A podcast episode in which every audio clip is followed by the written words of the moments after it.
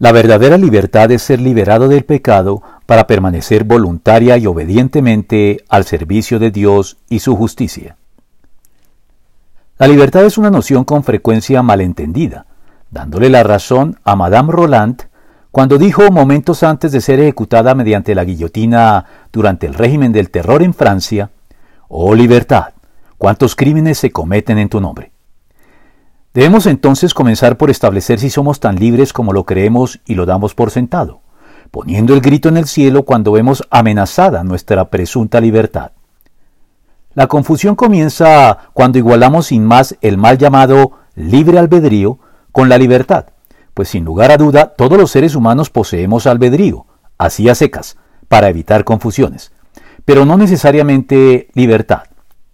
Es por esto mismo que Agustín sostenía que, sin la gracia de Dios, el hombre tiene albedrío, pero no tiene libertad, porque puede elegir, pero elige siempre mal, pues aún sus mejores decisiones están viciadas por malas motivaciones y malas intenciones.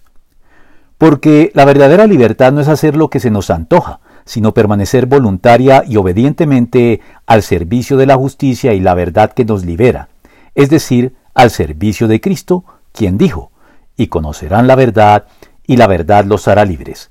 Nosotros somos descendientes de Abraham, le contestaron, y nunca hemos sido esclavos de nadie. ¿Cómo puedes decir que seremos liberados? Ciertamente les aseguro que todo el que peca es esclavo del pecado, respondió Jesús.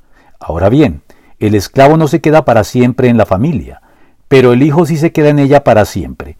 Así que si el Hijo los libera, serán ustedes verdaderamente libres. Juan 8, 32 al 36.